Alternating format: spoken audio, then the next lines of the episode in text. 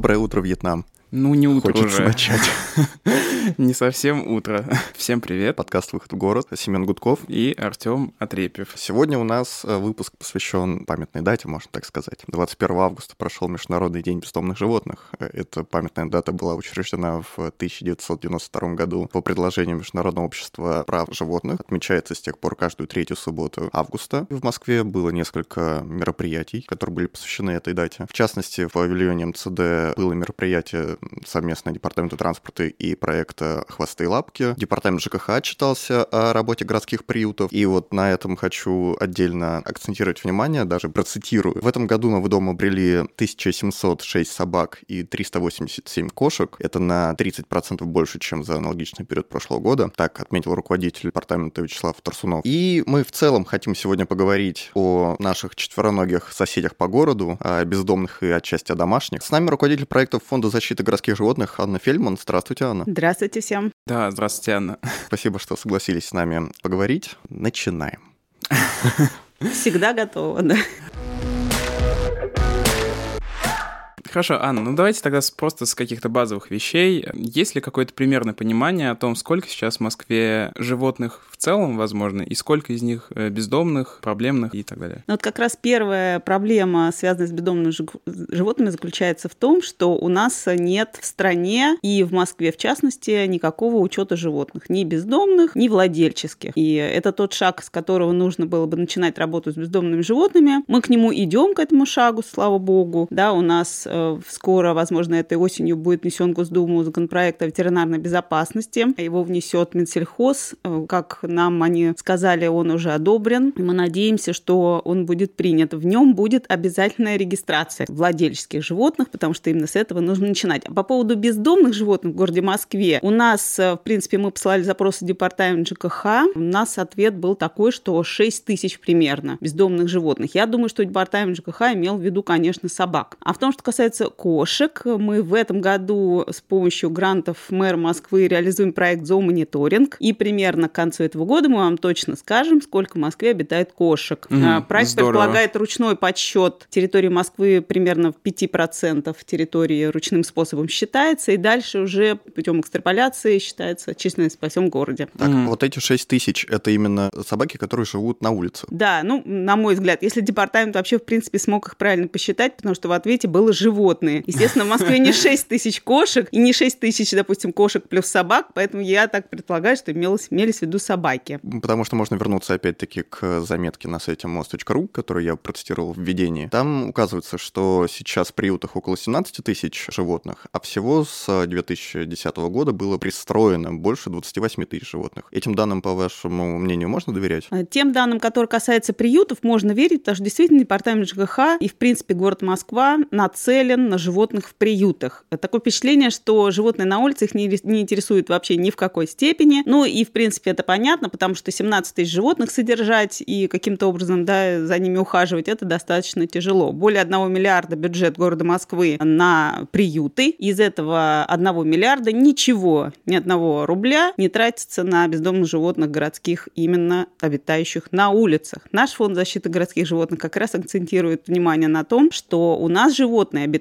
на улицах нашего города. Я понимаю, что все фонды, все люди, весь бизнес готов помогать приютам, как муниципальным, так и частным. И совершенно никто не готов помогать животным именно на улице. Возник такой вопрос. На 2019 год, вот я нашел такие данные, по, в Москве и в Петербурге, по данным Марс и Яндекс.Маркета, э, ну, посчитали исследователи, насчитали около трех миллионов э, животных. Ну, там д- два, два, два, два с чем-то миллиона. Ну, то есть б- это на Москву и на Петербург, соответственно, в Москве где-то около пару, ну, полутора миллионов, я думаю, если так э, Ну, брать проценты. на мой взгляд, конечно, это все количество заниженное. Ага. Мне кажется, в Москве гораздо больше процент. Почему? Потому что у нас под, опять же, данным да, э, статистическим более 59% вообще в России семей имеет животных. И если взять эти 59% на население Москвы, то получится Мгм. цифра гораздо больше. Ну, а в принципе, в Москве даже, я бы сказала, стыдно оперировать какими-то такими непроверенными данными, животными, потому что вот у Москвы есть все возможности создать базу данных владельческих животных, и я надеюсь, что в ближайшее время она и будет создана, и тогда мы уже будем оперировать точными данными. Ну вот здесь просто у меня был вопрос в том, что даже если мы берем там полтора, ну пусть мы умножаем там, э, экстраполируем еще значительно, то 6 тысяч из нескольких миллионов да, да. выглядит как будто бы проблемы, в общем-то, и нету. И вопрос в том, что есть ли это проблемы? Эта проблема есть в основном как раз из-за цифры владельческих животных, а вовсе не из-за цифры безнадзорных. Потому что если, например, завтра мы возьмем эти 6 тысяч там собак, я не знаю, сколько у нас получится тысяч кошек, ну, допустим, да, даже 100 тысяч кошек, мы их изымем из среды обитания, вот те миллионы домашних животных, которые обитают в городе, появятся выброшенные коробки с котятами, появятся выброшенные домашние кошки, собаки, потерявшиеся кошки и собаки, особенно после всех праздников, которые сопровождаются салютами. У нас резкий рост потеряшек. Вау. У нас нет ни учета, нет ни чипирования, и все эти животные в большинстве своем станут бездомными. И если говорить о том, что, например, домашние владельческие животные на улице действительно очень слабо выживают, это факт, что они слабо выживают, но они успевают дать потомство, так как большинство из наших граждан их просто не стерилизуют. И вот это потомство, рожденное на улице, через несколько поколений уже никак не отличишь от э, других бездомных животных. А смотрите, вопрос э, от владельца э, кошки и собаки. У меня оба питомца, они чипированы. И неужели данные о этих чипах нигде, ни в какой базе данных не фигурируют? К сожалению, нет единой базы данных, а думаю, что человек, который найдет животное, даже не догадается, что можно посмотреть чип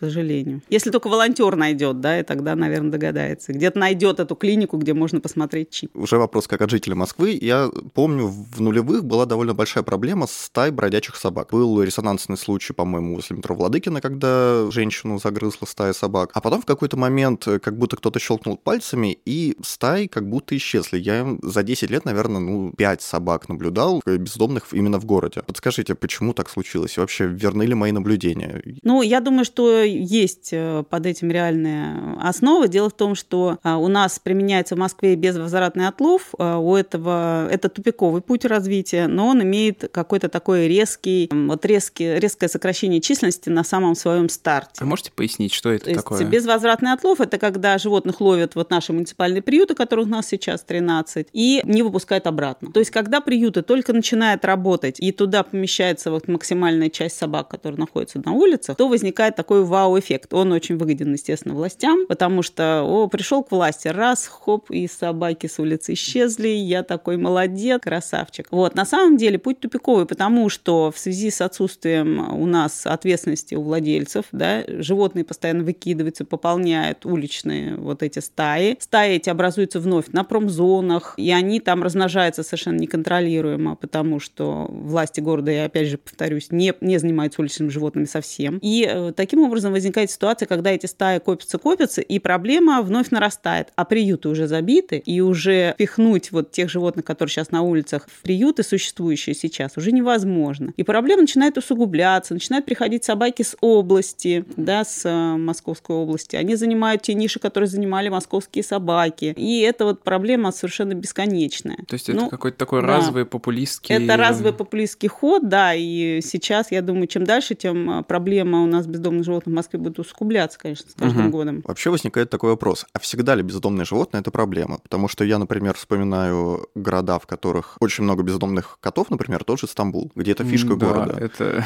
и, очень мило. Да, это туристический такой аттракцион, люди приезжают, люди с котами взаимодействуют и так далее. И, например, э, история про то, что кошки, которые живут в городской среде, они регулируют э, популяцию крыс и таким образом предотвращают распространение очень многих э, заболеваний. Если мы кошек с улиц изымем, например, у нас станет больше крыс и больше всякой, всякой заразы в ходу. Проблема ли всегда в бездомные животные на улицах или нет? Или у, у нас э, такой менталитет. У нас, у россиян, э, менталитет, который нетерпим, с одной стороны, к бездомным животным на улицах, а с другой стороны, э, у нас люди безответственные по отношению к своим питомцам, и поэтому те оказываются часто на улицах. Такой замкнутый круг. Конечно же, э, городские власти должны вести пропаганду вот этого цивилизованного отношения к бездомным животным и того, что это норма на улицах нашего города, но у нас часто порой даже зоозащитники говорят, все бездомные животные должны жить дома, это вот все ненормально, когда они бегают по улицам, но, на мой взгляд, это подливание масла в огонь, потому что при нашем развитии законодательства сегодня а, у нас бездомные животные не могут никуда деться, это исключено, это невозможно. Нужно принять этот факт, что у нас животные на улицах будут всегда. Пока собаки так же, как и кошки. Вот. У кошки, в принципе, проблема с кошками не решена ни в одной стране мира, поэтому кошки у нас тоже всегда будут. И, конечно же, кошки являются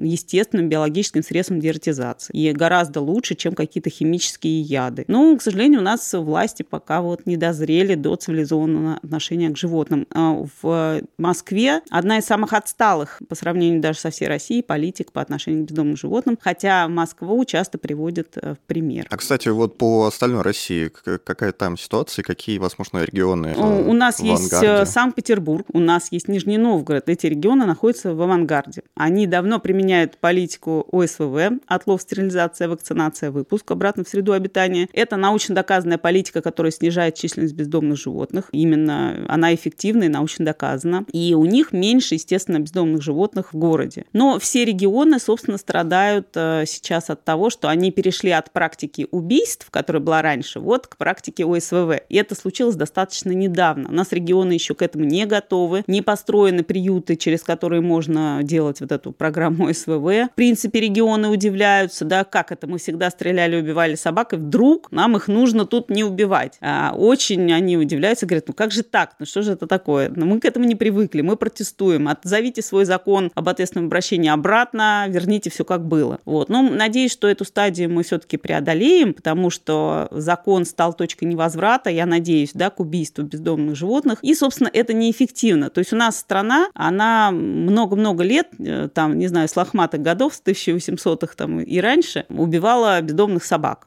но это ни к чему не привело. Вот, допустим, убили там 6 тысяч бездомных собак, на следующем году тоже 6 тысяч бездомных собак. То есть это, она вообще неэффективная, эта политика, я уж молчу про ее негуманность. Поэтому регионы сейчас вот переживают такой переходный период. Но у нас, так как по стране нет работы с владельческими животными, ну вот опять же она начнется, но пока не началась, то проблема с бездомными животными тоже не может решиться никаким образом, потому что она очень сильно зависит от владельческих животных. Угу. А можете тогда рассказать, как, может быть, как как-то кратко описать, как раньше была устроена система вот этого отстрела, не, не знаю, то есть борьбы, и как ну, это вот изменится примерно в будущем? с 1800 там, года или тысячи, даже раньше, 1700 года в Москве, в принципе, ловили, вешали, убивали всячески бездомных собак. Раньше там этим занимались пожарные службы, потом в советский период э, создали какие-то организации, которые специализированные и которые только этим занимались. Последние годы перед введением закона применяли дитилин, яд,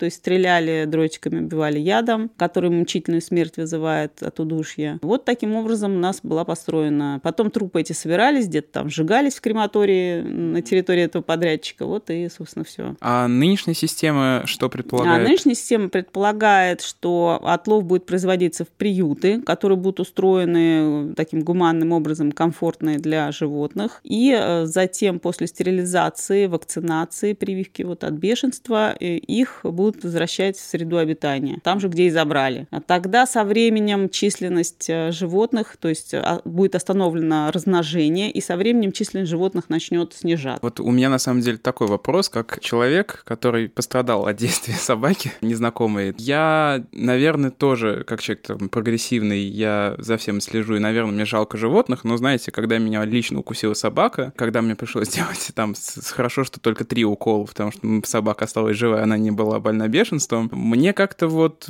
захотелось выяснить, почему у вас собака какая-то страшная бегает по городу, почему она вообще бегает. И фраза о том, что да, она стерилизованная, она вас как бы не укусит. Во-первых, нет никакой гарантии, что конкретно эту собаку что-то с ней сделали, а во-вторых, ну, меня слабо успокаивает. Просто как вы вот работаете с... Ну, я понимаю, что это проблемное... население, оно, в принципе, живет здесь и сейчас, в будущем оно не живет, и оно не понимает, что даже вот если я уберу эту собаку, там завтра будет другая собака. Вот самое главное, что должно понять население, если мы сегодня убьем всех собак, которые мешают вам ходить по улицам, завтра будут другие собаки, которые будут мешать вам ходить по улицам. Это будет бесконечно. А если мы применим систему ОСВВ, то через несколько лет, через 3-5 лет, это, в принципе, период да, жизни одного поколения, то будет собак меньше. И пример тому Нижний Новгород, Санкт-Петербург. И такие примеры есть. Это вот у вот. меня знакомый тоже ее укусила, не укусила, а как-то полезала показала рану собака в Европе. И она, естественно, начала бегать по врачам, там искать, паниковать, на что ей сказали, в Европе бешенства не существует, пошли там лет, ну, не знаю сколько, довольно долго. Да, Все да, собаки да. привиты, чипированы, по каждую собаку можно понять, кто это, где это и что у нее Все собаки на учете, прежде всего на учете, да. Да, насколько я понимаю, сейчас вообще проблема именно со владельцами, с тем, что нету, как мы уже выяснили, базы данных, и владельцы очень часто вообще не понимают, зачем им собака. То есть они как игрушку покупают да, там да. потом выбрасывают. Более того, нет никаких каких-то ограничений или регламентов, которые их вот как-то могут затормозить и ограничить. Вот, да, да. в этом как раз Например, мой вопрос. обучение провести. Да, да, в этом как раз мой вопрос. Может, следует ввести какую-то, условно говоря, штуку, похожую на водительское удостоверение, проводить обучение перед тем, как завести животное, и потом ответственность какую-то материальную за своего питомца. Еще, кстати, насколько я понимаю, в законодательстве сейчас животные вообще признаются имуществом, то есть вещью де юра. То есть они не признаются там животными, членами семьи и так далее. Моя ответственность там, не знаю, по обращению с телефоном и с котом примерно одна и та же. Но меня не накажут за то, что я выкину одно или, или другое. Так может стоит как-то изменить что-то?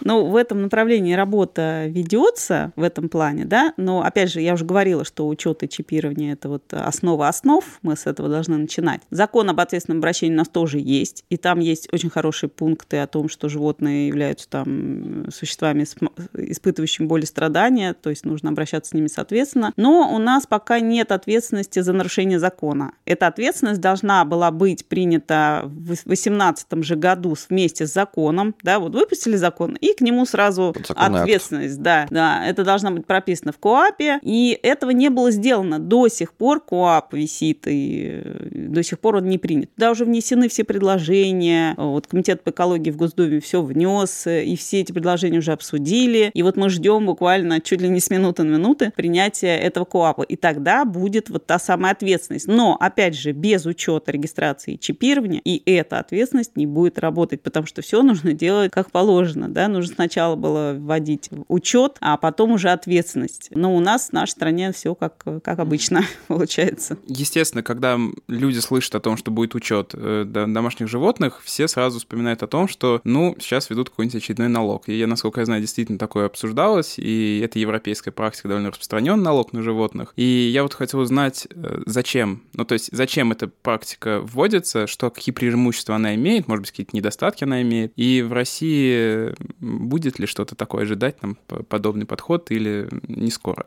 Но я хотела бы успокоить, да, людей, которые переживают о том, что будет введен налог. В России этого не будет в ближайшее время, в ближайшее время, а я думаю, что не будет никогда. Дело в том, что, в принципе, сама вот эта мера, налоги, да, мера сама по себе прекрасная. Вот. Мы, например, ее всячески приветствуем. Это прекрасная практика, и на Западе она прекрасно работает. Но не для нашей страны. Наша страна находится на таком этапе развития там, налоговой системы и вообще, в принципе, там, каких-то институтов, что это просто не рабочая мера. И поэтому ее опасаться не стоит. Хотя она вот как раз может регулировать э, вот тот самый кризис перепроизводства, она могла бы помочь с этим. Ну, вот. А как она помогает? Например, э, вы можете простимулировать граждан стерилизовать свое животное. Вы можете вообще не брать, например, налог с э, животного, которое стерилизовано. Все, граждане захотят сэкономить, и они пойдут стерилизовать своих животных, и у нас начнется массовая стерилизация. Это вот экономически вот рублем, что называется. Хотелось бы еще понять историю про приюты. Насколько я понимаю, сейчас прямые субсидии, прямые выплаты идут только на муниципальные приюты, а частные, то есть существуют частные еще приюты, государство с ними как взаимодействует? У нас пока не развит институт частно-государственного партнерства, к сожалению, хотя это, на мой взгляд, прекрасная практика, которая в нашей стране могла бы работать. То есть, э, например, в некоторых э, в регионах, э, например, нет муниципального приюта никакого, заключаешь договор по ОСВВ с частным частным приютам, и прекрасно они, например, ловят, содержат и на бюджетные средства. Такая практика есть в некоторых там подмосковных каких-то городах, в регионах такая практика есть, но она не очень развита. Просто потому, что у нас с частными приютами есть множество проблем. Они должны быть и по налогообложению там освобождены. Статус земли должен быть, да, для того, чтобы, например, создать приют, э, у нас пока в земельном кодексе это должны быть земли поселений. Вот. Но это же супердорогая земля, например. Даже если я вот хочу построить частный приют, я же лучше куплю сельхозку. Ну, конечно. Да, и мне проще будет там... А я не могу вот на сельхозке и делать приют. Потому Действительно. Что Очень странно. Это все требует вот доработки во всех мелочах. И, в принципе, пока это вот не доработано. Ну, я вот подумал просто как раз в тему налога. Насколько я знаю, существует... Э, ну, в Москве эта проблема старается, ну, как-то ее решают. Проблема инфраструктуры для владельцев животных, с, с площадки для выгула животных, всякие ветеринарные клиники какие-то специализированные, потому что вот я как человек из региона знаю, что в маленьком городе одна ветеринарная клиника на 80-тысячный город, находящаяся непонятно где, и ни одной площадки для выгула собак, и, ну, естественно, это приводит к тому, что и животных также и бросают, они умирают и болеют, потому что нет мест, где их лечить, и также они гуляют в этих парках, и налог, может быть бы, отчасти мог помочь, если бы он был такой специальный, знаешь, как транспортный налог, окрашен был, да, что мы с этих денег могли бы тратить только на инфраструктуру. Это как деньги это... с платной парковки. Но это, конечно, утопическая идея, но я думаю, да. учитывая наше состояние нашего муниципального управления. Для нашей страны утопическая, а так, в принципе, идея хорошая. И нужно отметить также, что у нас существует проблема лицензирования ветеринарных клиник, а именно отсутствие такого лицензирования. Поэтому и, и, и здесь у нас пробел. Вот если посмотреть наши, да, вот взять вот эту проблему животных, у нас пробелы практически везде. Поэтому нам очень далеко еще до цивилизованного общества работать и работать в эту сторону. Хочется узнать, почему у нас государство не занимается такой пропагандой активной забора животных с приютов. Например, э, я так понимаю, что муниципальные приюты у нас э, переполнены. Может ли вообще человек забрать оттуда животное, да или нет? Да, конечно, может. Да, но смотрите, но каких-то программ, вот один проект я могу выделить, это э, департамент транспорта совместно с, по-моему, «Хвосты и лапки», называется. Проект запустил «Двери не закрываются», они запустили именной поезд в метро, они проводят какие-то офлайн ивенты и пытаются так пристроить животных. Все. Других проектов на всю нашу огромную страну я, например, не слышал. Вообще они существуют или нет, и почему государство так в этом не заинтересовано? Да, государство почему-то в этом действительно не заинтересовано, как и, в принципе, в теме животных. То есть это самая последняя тема, которая интересует наше государство. Этим занимаются у нас некоммерческие организации. Все выставки, все вот эти пристройства занимаются некоммерческие организации, волонтеры приютов. И надо также отметить, что вот у нас 13 в Москве муниципальных приютов, и там работают, э, можно сказать, работают да, волонтеры. Хотя они не получают зарплаты, но без волонтеров муниципальный приют у города Москвы не смогут существовать вообще ни единого дня, потому что пристройством собак из приютов занимаются только волонтеры. И при этом прав у этих волонтеров да, практически нет. То есть у нас содержат, э, практически не закупаются лечебные корма на государственные средства, не лечатся животные, не хватает ветеринарных врачей. То есть у нас приюты, на самом деле, э, если их сравнить с европейскими, то это ближе к концлагерю, чем, э, в общем-то, к приюту Ужасно. нормальному, который он, которым он должен быть. Поэтому и здесь властям есть куда работать. Да, и Но что здесь улучшать. вопрос, мне кажется, синхронизации, как у нас в целом с государственной властью, в целом с госправлением есть глобальная проблема, когда левая нога не знает, куда, куда, да, куда да. идет правая. И вот, насколько я знаю, давно уже все говорят о том, что нужен закон о волонтерстве. Не знаю, насколько сейчас его статус принят, не принят, но здесь мы упираемся даже в, в абсолютно в другой сфере, в то, в то же ту самое. Же самую в, проблему, да. И я думаю, что то же самое здесь и земельное законодательство, оно надо исправлять, и никто не торопится. И поэтому это все должно быть системно, наверное, а у нас как-то так, ну, привычнее разом навалиться, сделать какую-то большую такую масштабную акцию, ну, не знаю, отстрелять всех собак или по всех их в приют. Но такая кропотливая долгосрочная работа, чтобы все это вместе собрать, наверное, это... Ну, и действительно тема, да. скажем так, она и, я думаю, не очень популярная среди местных жителей, потому что, ну, опять, если им сказать, что вашу собаку надо чипировать, я думаю, половина людей сразу откажется за вас, конечно, уже голосовать, не голосовать, но в любом случае как-то активно поддерживать там местные власти и, и так далее, и так далее. То есть эта тема и не денежная, и не популярная. И, и не популярная, и поэтому... поэтому такой результат мы имеем. И еще у нас тема управленческая же в Москве. У нас животные находятся в ведомстве департамента ЖКХ, да, в ведении. И департамент ЖКХ никак вообще в этой теме не, не заинтересован вообще никак. Это не профильная структура. И уже давно мы говорим о том, что Москве нужна профильная структура, свой московский региональный закон, вообще хоть один человек в правительстве Москвы, которому была бы интересна тема животных. Сейчас ни одного человека нет нигде, ни в одной структуре, который был бы в этой этой теме хоть как-то заинтересован. А вот те, кстати, вот Вячеслав Турсунов, да, это новый руководитель департамента ЖКХ, они постоянно меняются. У них текучка кадров такая, что я даже не знаю, в какой можно сказать, что у них там огромные проблемы. Мы не успеваем даже записаться на прием, как они уже поменялись. Поэтому э, сложно что-то изменить вот в такой, э, с таким управлением. Вот я бы прям хотела бы, чтобы мои слова услышал какой-нибудь мэр Собянин. Э, и Мы бы тоже понял хотели, бы, чтобы наши слова слышал мэр Собянин. Сергей Семенович, у нас трудности, но поменяйте вы уже систему работы с животными, вы сделаете отдельную структуру, это не сложно. Но зато у нас не меняется Петр Павлович Бирюков, который за мэра по ЖКХ. Да. И, насколько я понимаю, вот до 2020 года была огромная проблема, что департамент ЖКХ и его подведомственные организации закрывали продухи в подвалах жилых домов, и кошки не могли просто попасть внутрь, там, особенно зимой была эта проблема, либо, либо попасть внутрь, либо выбраться оттуда. То есть многие были замурованы. Насколько я понимаю, год назад Петр Павлович все-таки издал указ о том, что такая практика незаконна. Сейчас она отменена или до сих пор встречается? Нет, она проблема усугубляется с каждым а, годом, а это связано с тем, что в Москве очень большая плотность населения, люди очень нетерпимые, особенно в Москве к бездомным животным. С каждым годом эта нетерпимость растет, на кошек все больше жалоб поступает. И э, вместо того, чтобы, например, как-то пропагандировать, что кошки это часть экосистемы, кошки это наши соседи, кошки это наши помощники и друзья, у нас пропагандируется, что вот кошки должны быть забраны в приют. Это опять же связано с негуманной практикой безвозвратного бесплатного отлова кошек в приюты. Нигде, ни в мире, ни в России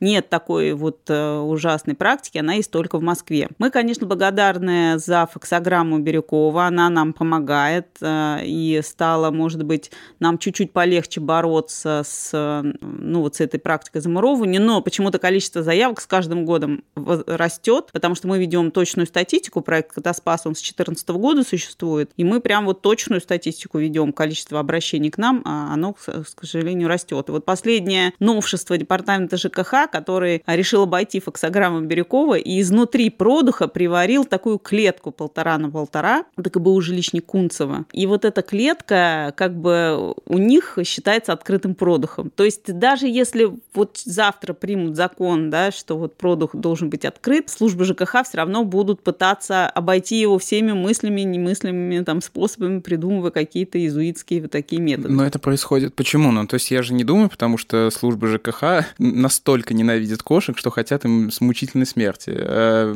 Их ненавидят прежде всего жители. Жители. И я правильно понимаю, что возникает проблема? То есть до жителей не доносят информацию о том, что кошки это не только плохо. Из-за этого жители заваливают жалобами местные там коммунальные службы, а те не могут не реагировать, так же, как и прокуратура не может не реагировать на обращение. Ну, на самом деле они могут, могут не реагировать, и, в принципе, у нас ГБУ «Жилищник» часто существует по жалобам. Пожаловался ты, вот они пошли, что-то там сделали, не пожаловался, ничего не произошло. На самом деле должен ГБУ жилищник существовать в правовом поле в рамках э, законодательства, а не в рамках э, того, кто первый пожаловался. Но вот э, и такая практика есть, действительно. Но это опять вопрос про несистемность подхода. Несистемный подход, да. Окей. Хотелось бы перейти, наверное, к деятельности зооактивистов. Какие вообще направления деятельности есть у Фонда защиты городских животных? Какие проекты у вас есть? А, ой, у нас достаточно много проектов. Все они направлены вот на помощь городским животным. А, наша миссия в том, что мы защищаем права и интересы городских животных, а именно их главное право – право на жизнь. То есть в идеале э, мы бы хотели, чтобы любые работы, которые проводятся в городе, были, проводились бы с учетом интересов животных. Мы выделили для себя направление – это, во-первых, Э, помощь кошкам в подвалах, проект «Катаспас» и замурованные продухи. Потом у нас есть проект «Кошки реновации». Мы договорились с фондом реновации жилой застройки о том, что они предупреждают нас о предстоящих сносах, и мы имеем возможность обследовать дома под снос э, на предмет кошек и их эвакуировать. И э, мы даем свое заключение, акт обследования, и после этого акта уже дом можно сносить. Это входит в пакет документов, необходимых для сноса. Это очень важная договоренность, помог нам ее достичь Александр Козлов, депутат э, Мосгордумы. И, в принципе, вот он много сделал для того, чтобы помочь городским животным. Была создана рабочая группа при а, Общественной палате города Москвы. К сожалению, она в период пандемии завершила свою работу, а, и мы рассматривали много вопросов, связанных с бездомными животными в городе. Фактически была хоть одна какая-то такая вот структура, заинтересованная в судьбе бездомных бездомных животных. Потом у нас есть проект э, помощи городским животным кормами. Это проект «Накорми», он возник в период пандемии как раз. Начали закрываться предприятия, какие-то кафе, и нам, нас просто завалило заявками, так как все знают, что если вот дело касается городских животных, да, то это к нам. И мы уже фактически себя чувствуем как какой-то департамент городских животных, которого нет, но который вот есть в нашем лице. И мы поняли, что нужно что-то делать, потому что реально животные начали голодать, некому было их кормить, да и нечем было кормить. И мы вот создали такой проект, назвали «Накорми», организовали разбивку Москвы на округа. У нас есть старший округов, который принимает заявки по округам, и такое централизованное распределение корма по опекунам бездомных животных и волонтерам. Нам даже вот в период пандемии удалось с помощью, опять же, Александра Козлова получить необходимые пропуска, и наши волонтеры ездили по городу, кормили животных. Наш фонд был признан жизненно важным для города, деятельность которого не может быть остановлена. То есть, в принципе, мы э, там справились с этой ситуацией в пандемии. Спасибо нашим спонсорам. Э, компания Пурина выделила большое число кормов. Вообще, в принципе, спасибо, что есть такой сознательный бизнес. Ну, на самом деле, вот просто про сознательный бизнес, насколько я знаю, еще это довольно частая практика, когда такие тематические компании спонсируют какие-то акции. И я знаю, например, ну не в Москве, по в, в регионах, не, не могу сказать точно где, по-моему, на юг где-то России, компания Pedigree, например, занималась тем, что устанавливала площадки для выгула животных в городе. И, ну, то есть это как вариант, если у вас нет денег, наверное, можно пойти там к большим корпорациям, которые чаще международным. Чаще международным, да. Очень интересно, как у вас устраивается взаимодействие с разными компаниями и, возможно, городскими структурами, когда вы организуете проекты, то есть тот же самый фонд реновации, тот же самый, насколько я понимаю, был проект э, «Накорми» в павильоне МЦД. МЦД, да. Да. Как у вас это выстраивается? К вам приходят или вы приходите? Ну, на самом деле у нас э, э, в МЦД работает волонтер. Чаще всего происходит через наших собственных волонтеров, которые являются амбассадорами наших проектов внутри своих компаний. То, то есть этот человек работает в департаменте транспорта, я так понимаю? Да, работает, и поэтому вот у нас... Так, так, и, это, и это хорошо, собственно, что у нас есть такие выходы. Ну и так как мы давно уже взаимодействуем с городскими властями и там с э, Мосволонтер, с организациями, с Мосгордумой, и часто бываем приглашены как эксперты, то, естественно, есть какие-то наработанные контакты, которыми можно воспользоваться. Но в целом, если говорить о бизнесе в целом, то все-таки сейчас распределена больше помощь приютам. То, что вот есть такой проект «Накорми», или у нас есть еще проект «Горячая линия кошки в городе», пока непонятно бизнесу, э, что стоит ли помогать именно таким проектам, которые не связаны с приютами. Потому что чисто такое обывательское представление, что а, ну кому помогать нужно? Нужно помогать э, приютам. Ну, это понятная история. Мне кажется, это еще и проще, потому что можно прийти в конкретное место, сделать фотографию. Сделать фотографию, да. да привести и... туда. И отчитаться. Да, да, да вполне. То есть это, это проще всего. Поэтому мы рады, когда э, какой-то бизнес обращает внимание на наши другие проекты. Например, там сеть Flow Wow помогает конкретно горячей линии помощи кошкам. Те бонусы, например, если вы покупаете кому-то цветы, то бонусы, накопленные вами, вы можете пожертвовать как раз на проект «Кошки в городе».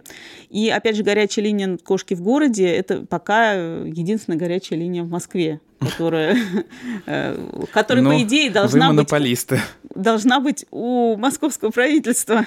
У нас же есть, например, семь семерок, да? Но по животным, опять же, опять только Ну, возможно, опять же, там на деньги либо частных инвесторов каких-то, если найти, либо там гранты федеральные, вам надо просто расти вшире и да, становиться, но... открывать филиалы мы в округах. получаем, естественно, да. гранты, да. У нас и президентский грант на горячую линию вот в этом году реализуется в прошлом году это было, были гранты мэра, поэтому как раз мы вот начали, собственно, про частный бизнес. Э, вот складывается ощущение, что среди моих друзей э, в целом появилась даже какая-то мода на то, чтобы выходить в публичное пространство со своим животным. Ну, то есть у меня очень многие друзья, например, когда мы выбираем, куда пойти, они говорят, ну, давайте мы пойдем куда-то, где я могу побыть с собакой. И бизнес как-то реагирует, мне кажется, на этот э, запрос, потому что появилось в последнее время очень много мест, которые позиционируют себя как pet-friendly, что вы можете к нам прийти с собакой, собакой, и она там будет резвиться, и там даже, может, какой-то аниматор у нее будет, чтобы вашу собачку развлекать и так далее. Вот э, просто по вашим ощущениям, так ли это? Ну, мне кажется, в Москве, да, есть такая тенденция. В Москве, опять же, самые такие продвинутые люди, те, угу. которые бывали в Европе, и те, которые привыкли к другому отношению к питомцам. Э, и да, в Москве есть такая тенденция, это очень хорошо. Но это вообще европейская такая история. То есть да, там, европейская. Там это уже довольно давно развито, и просто я так понимаю, что это сначала пришло в Москву, а уже, ну, как, как любые... Всегда. Да, как, как и всегда. То есть, а из Москвы уже через какое-то время будет э, приходить и в другие регионы. Как владелец собаки, не могу не спросить. У меня в моем микрорайоне одно место, где я могу погулять легально с собакой. Одна собачья площадка. Как вы считаете, вообще в Москве история с эм,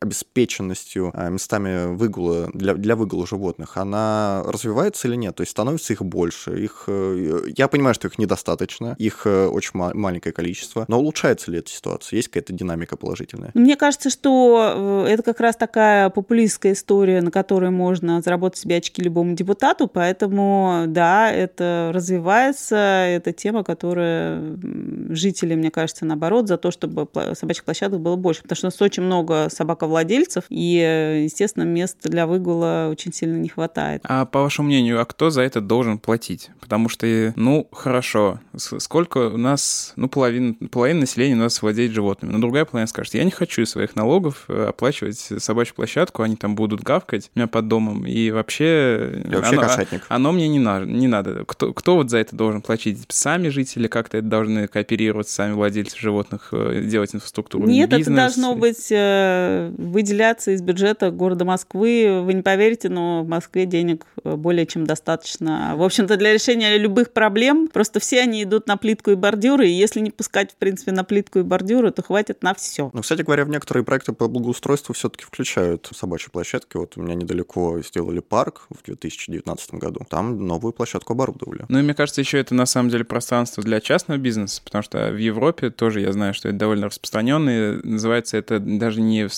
площадка для выгула собак, собачий а парк. собачий парк, да, когда ты платишь небольшую, небольшую оплату на входе, и там у тебя для твоей собаки просто Диснейленд.